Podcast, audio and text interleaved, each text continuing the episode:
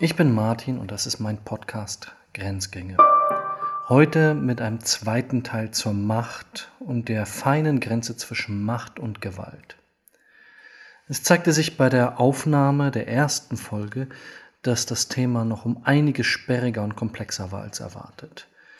Also hatten wir überlegt, dass wir nochmal was nachschieben. Letztes Mal wurde herausgearbeitet, wie man Macht definieren kann als alle gegen einen. Oder etwas flapsiger ausgedrückt, man definiert den Staatsfeind Nummer eins. Dann verfolgt der Staat mit seinen gesamten Ressourcen, Menschen und Möglichkeiten eben diesen Staatsfeind Nummer eins. Viele Filme haben das wunderbar auf den Punkt gebracht, wie man da mit Satelliten, Polizei, Überwachung und allem, was dazugehört, einer einzigen Person versucht, auf die Schliche zu kommen und ihr dann schlichtweg auf die Pelle zu rücken. Dem liegt zugrunde, dass das Verhältnis von Menschen über Menschen immer problematisch ist. Schlichtweg, weil es böse sein könnte. Gute Nachbarschaft ist erwünscht, aber man weiß, dass der Friedfertigste auch nicht in Frieden leben kann, wenn es dem bösen Nachbarn nicht gefällt. Deswegen gibt es Polizei, Gewaltmonopol und all die Mittel, um zu verhindern, dass Menschen untereinander sich Böses antun.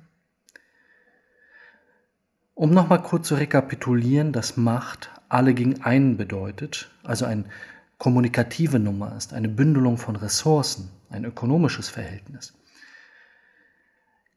lohnt es sich reinzuschauen, was genau passiert. Macht organisiert sich dort, wo wir etwas eine Mitte oder das Innere nennen, die Regierung, früher der König, der Kaiser.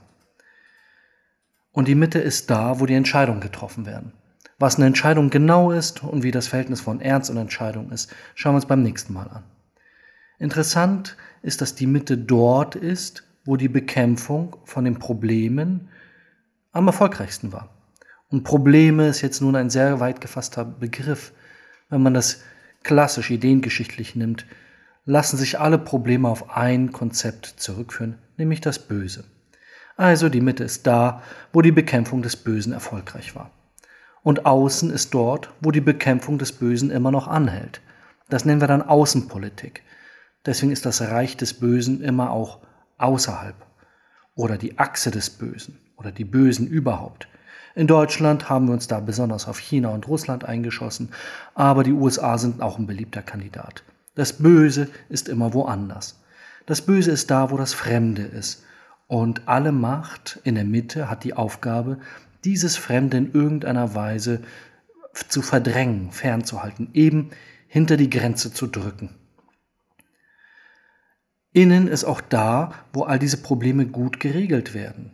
Das ist die Aufgabe der Politik, oder der klassische Begriff der Souveränität. Souverän ist, wer entscheidet und handlungsfähig ist. Und souverän ist, wer in der Lage ist, das Böse zu bekämpfen. Der Satz gilt auch umgekehrt. Wer in der Lage ist, das Böse zu bekämpfen, ist souverän. Das führt zu verschiedenen Konzepten, gerade in der Neuzeit oder auch in der neuesten Zeit, die von Machtprojektionen sprechen ein außenpolitisches Konzept der Amerikaner, aber auch der Briten, das da lautet, ich möchte in der Lage sein, meine Machtverhältnisse global zu projizieren. Und das Mittel dafür sind die Flugzeugträger. Sie wurden beim letzten Mal schon erwähnt und werden uns heute auch wieder beschäftigen. Aus einem ganz schlichten Grund. So ein Flugzeugträger ist wirklich teuer. Das führt die ökonomischen Verhältnisse ein und macht deutlich, dass eine gut organisierte Macht immer Ressourcen gut organisiert und verwaltet. Und diese Ressourcen kann sie natürlich auch in die Gewaltmittel überführen. Also die Werkzeuge, die wir nutzen, um unsere Fähigkeiten zur Gewalt zu verbessern. Aber das greift vorweg. Zurück zur Macht. Wer hat Macht? Nun, Macht hat diejenige Institution, Person oder Instanz, die in der Lage ist, unwidersprochen Regeln zu setzen und durchzusetzen. Regeln können dann auch Gesetze sein, können aber auch ungeschriebene Gewohnheitsrechte sein. Hauptsache, sie sind unwidersprochen. Und die Aufgabe der Macht ist es, das Brechen der Regeln in irgendeiner Form zu ahnden. Denn wenn jemand sich diesen Regeln widersetzt, widersetzt er sich nicht nur der einen Regel, sondern schlichtweg auch der Instanz, die diese Regeln setzt. Das ist das Problem mit Ungehorsam. Sie stellt nicht nur das eine, sondern immer auch gleich mit das Ganze in Frage. Und diejenige Machtinstitution, die das zulässt, die kapituliert. Denn sie verkündet lauthals mit großem Leuchten, meine Regeln sind nicht wichtig. Du musst dich nicht daran halten. Und eine Regel, die nicht kontrolliert und durchgesetzt wird, ist ganz schnell keine Regel mehr. Sie ist vielleicht eine Handlungsempfehlung oder so etwas, was die Deutsche Bahn Fahrplan nennt. Gleisvorschlag mit Abfahrtsempfehlung. Aber keine verbindliche Regel. Eine Machtinstitution oder die Macht hat die Aufgabe, Widerstände zu überwinden. Das ist unangenehm. Aber ein Widerstand ist eben, ich widerspreche, ich bin dagegen. Das war die Gewaltdefinition. Einer gegen alle. Ich bin dagegen. Widerstände erzeugen Grenzen. Und wenn ich den Widerstand erfolgreich auslebe, habe ich eine Grenze erzeugt. Ich sage nämlich, bis hierhin, da reicht deine Macht und keinen Millimeter weiter. Akzeptiert mein Gegenüber diese Grenze, konstituiert es sie auch. Es akzeptiert, dass ich auf dieser Seite die Regeln setze und mein Gegenüber auf der anderen Seite. Wie wir den Übergang zwischen der Grenze regeln, das ist die Aufgabe des Protokolls. Aber darüber haben wir uns letztes Mal unterhalten. Innerhalb eines Staates oder eines politischen Systems ist das schwerwiegend. Ein System im System entsteht. Ich bilde eine Regel, ziehe dadurch eine Grenze und sage, hier gelten meine Regeln und nicht deine. Damit weise ich alle Kontrolle und Herrschaft zurück. Wenn ein Staat das innerhalb seiner Grenzen akzeptiert, entsteht ein Staat im Staate, ein Ort, den er nicht kontrollieren kann, ein äußerst heikler, gefährlicher und ernster Zustand. Spanien probiert das gerade durch mit Katalonien und Katalonien mit Spanien. Das Ringen darum, wer darf welche Regeln ziehen, wo ist die Grenze, bin ich Teil eines anderen Systems oder bin ich autark und gleichberechtigt gegen dem übergeordneten System und wehre mich. Das Risiko darin, diese Grenze aufzuheben, gerade im Innern, liegt darin, dass unklar wird, wer das Sagen hat. Der Endzustand dieses quälenden und ringenden Prozesses lautet Bürgerkrieg. Das können wir nun seit über zehn Jahren in Syrien beobachten. Alle Grenze nach innen hin verschwindet, es ist unklar, wer Regeln setzen darf, wer das Sagen hat, welche Regeln überhaupt gelten sollen, und sie müssen täglich neu ausgefochten werden. Und das ist keine Metapher. Die Konsequenz ist schlicht. Macht muss sich immer verwirklichen, sonst ist sie nur eine mögliche Macht, also möglicherweise ohnmächtig. Und das ist so wie bei Kindern und Eltern, wenn die Eltern möglicherweise ohnmächtig sind, tanzen die Kinder einem auf der Nase. Macht muss immer exekutiert werden. Und dafür hat sie genau das Werkzeug, die Exekutive. Die Exekutive hat die Aufgabe, die Regeln durchzusetzen. Dafür muss die Exekutive auch störungsresistent sein. Das macht die Exekutive aber ebenso gefährlich. Sie verwaltet zwar die Gewaltmittel, aber sie ist resistent gegenüber Veränderung. Das ist ja ihre Aufgabe. Sie soll ja funktionieren, wenn es anstrengend ist. Das führt dazu, dass also die Gewaltmittel selbst in irgendeiner Weise überzeugt oder besonders behutsam gepflegt werden müssen. Dazu kommen wir gleich. Erstmal nochmal eine andere Definition von Gewalt. Wir können Gewalt definieren als die Möglichkeit, wir können die Gewalt definieren, indem wir sagen, wir setzen die Möglichkeiten von jemandem auf Null. Ein Mensch wird handlungsunfähig, indem ich den Menschen festhalte oder ihn einsperre oder sonst wie Gewalt eben zumute, zusetze, der alle Möglichkeiten ausschließt. Wir neigen manchmal dazu auch von struktureller Gewalt zu sprechen und meinen genau das, Reduktion von Möglichkeiten. Schwieriger wird es, wenn wir von sprachlicher Gewalt oder von psychologischer Gewalt sprechen.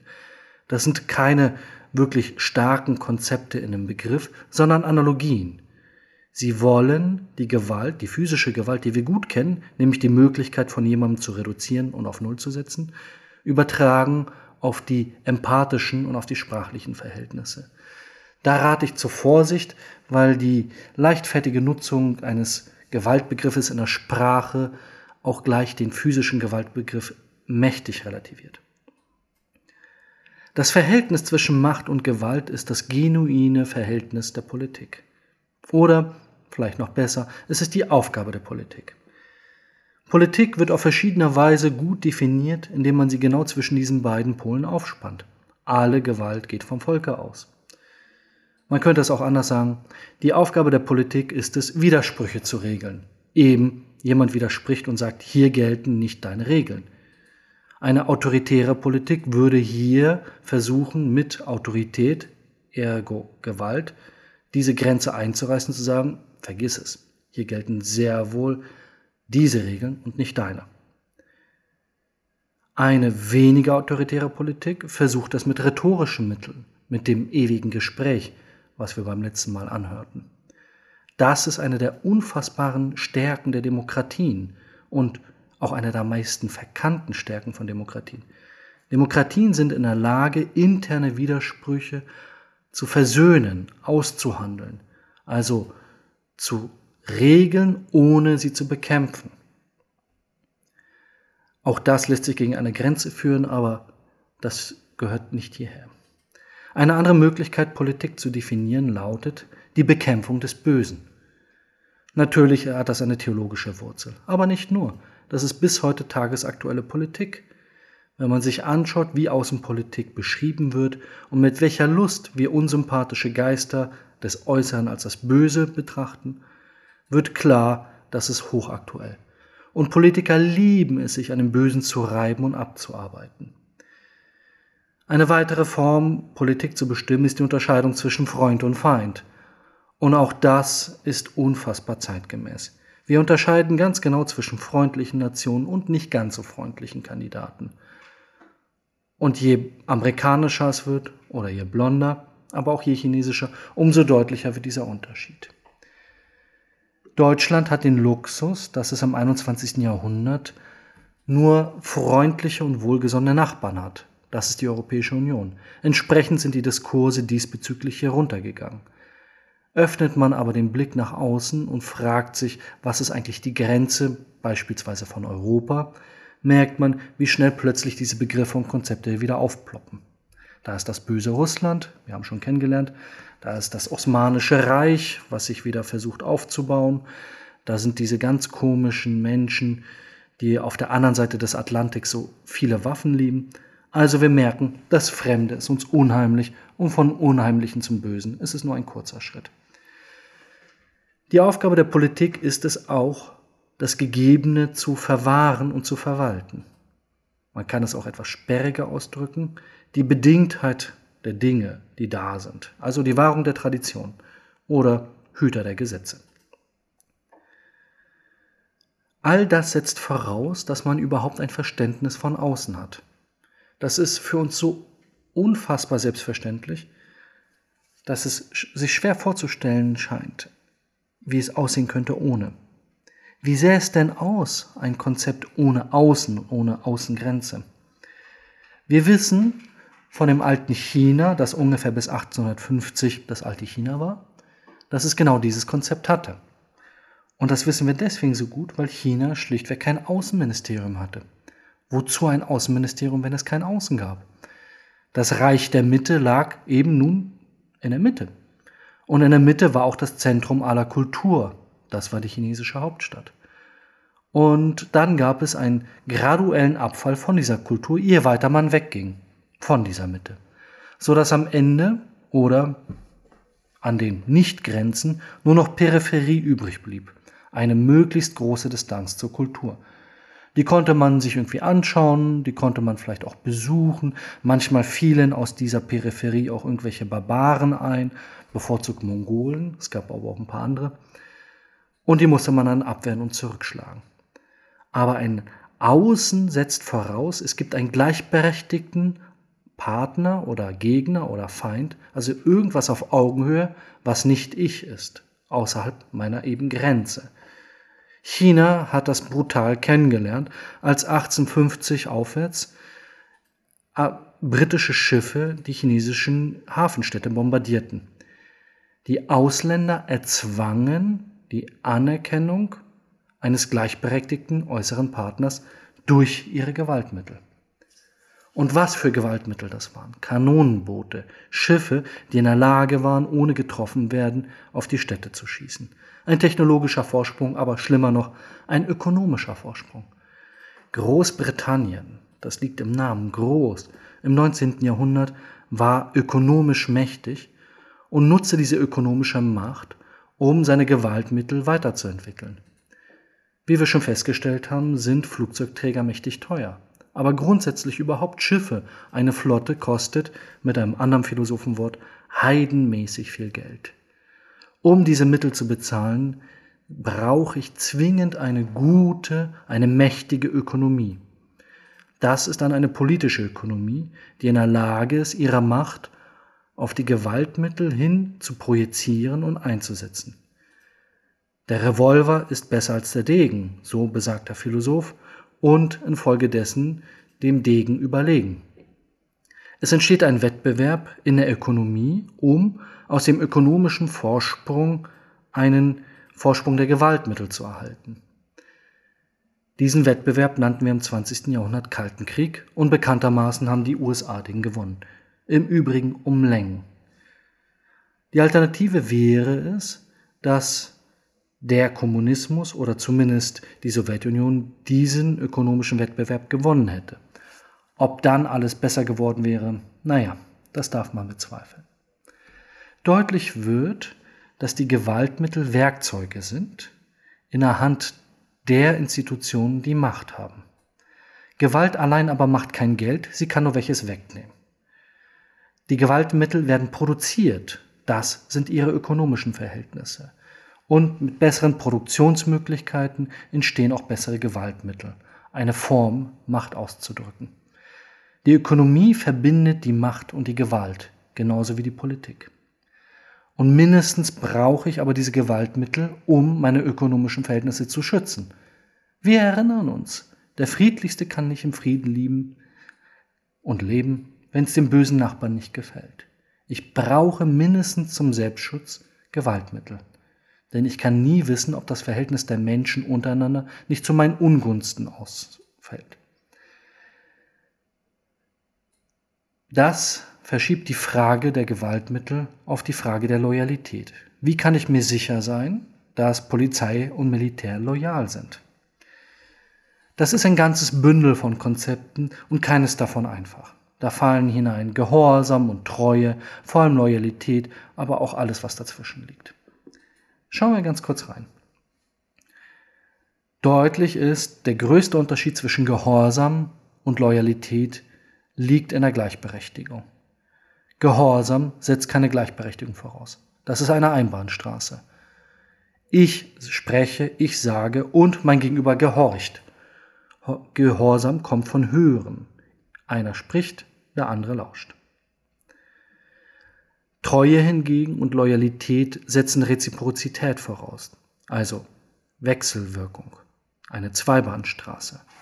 Loyalität hat immer das Konzept, dass mein Gegenüber auch mir gegenüber loyal ist und Treue genauso. Das ist das Konzept von Deserteuren, also von Menschen, die das Loyalitätsverhältnis aufkündigen und fliehen. Sie entziehen sich dem Ort, an dem diese Konzepte gelten. Das gilt auch für das Gehorsamsprinzip. Aber klar ist, es sind Formen der Zugehörigkeit. Treue ist personengebunden, Gehorsam institutionsgebunden. Und das Beamtenrecht kennt bis heute genau dieses Wechselprinzip. Die Loyalität eines Beamten erwächst aus der Loyalität des Dienstherren dem Beamten gegenüber. Die Gewaltmittel, also Polizei und Militär, liegen genau in dieser Spannweite. Es ist klar, das Militär muss gehorchen. Wem? Naja, den Machthabern. In unserem Fall dem gewählten Parlament. Die Parlamentsarmee hat einen Gehorsamkeitsauftrag gegenüber dem Parlament. Wir hoffen, dass es auch loyal ist und bemühen uns darum, ein Loyalitätsprinzip aufzubauen. Wir haben aber festgestellt, dass Loyalität eine zweischneidige Sache ist, denn wenn die Soldaten ihrem General und Führer loyaler sind als den Gesetzen, können Schwierigkeiten entstehen. Die Schwierigkeiten können auch entstehen, wenn die Gesetze schlecht sind. Das haben wir beim letzten Mal intensiv behandelt. Also brauchen wir eine weitere Instanz. Wir müssen die guten Gesetze, also das Gute einführen. In Deutschland nennen wir das Prinzip innere Führung, das Gewissen. Und dann spaltet sich das Loyalitätsverhältnis auf und ich erkenne die Frage, wem muss ich mehr gehorchen? Dem Menschen oder dem Guten? Oder wer es klassisch mag? Gott. Dieses Spannungsverhältnis finden wir in Whistleblowern wieder. Wem ist mehr zu gehorchen? Den Gesetzen oder der Moral? Und der auch für Missbrauch und Fehlinterpretation anfälligen Moral. Diese Konzepte von Zugehörigkeit, die sich im Widerspruch und in dem Gehorsam irgendwie kondensieren, sind Identitätskonzepte. Sie sprechen alle davon, dass ich ein Verhältnis habe, das die Menschen zusammenführt. Wieder Macht als alle gegen einen. Wenn man das weitertreibt und deckt, kann man einen ganz feinen Unterschied zwischen Loyalität und Gehorsam ausdrücken, indem man sagt, Widerspruch aus Loyalität. Ein Dichterwort sagte mal, Freundschaft ist es, die Melodie deines Herzens zu kennen und sie dir vorzusingen, wenn du sie mal vergisst. Ein Pädagoge hat das auf den Punkt gebracht, als er sagte, dass Widerspruch aus Loyalität heraus erwächst und nicht aus blinden Gehorsam oder blinder Zerstörungswut. Widerspruch ist zwingend und notwendig bei aller Logik von Machtwesen her. Nochmal. Widerspruch ist notwendig, trotz aller Logik von Machtmechanismen. Denn der Ort ohne Widerspruch, der Ort ohne Konflikte heißt Utopia. Das ist der Ort, an dem sich nichts mehr verändern darf. Und das ist ein ziemlich schrecklicher Zustand.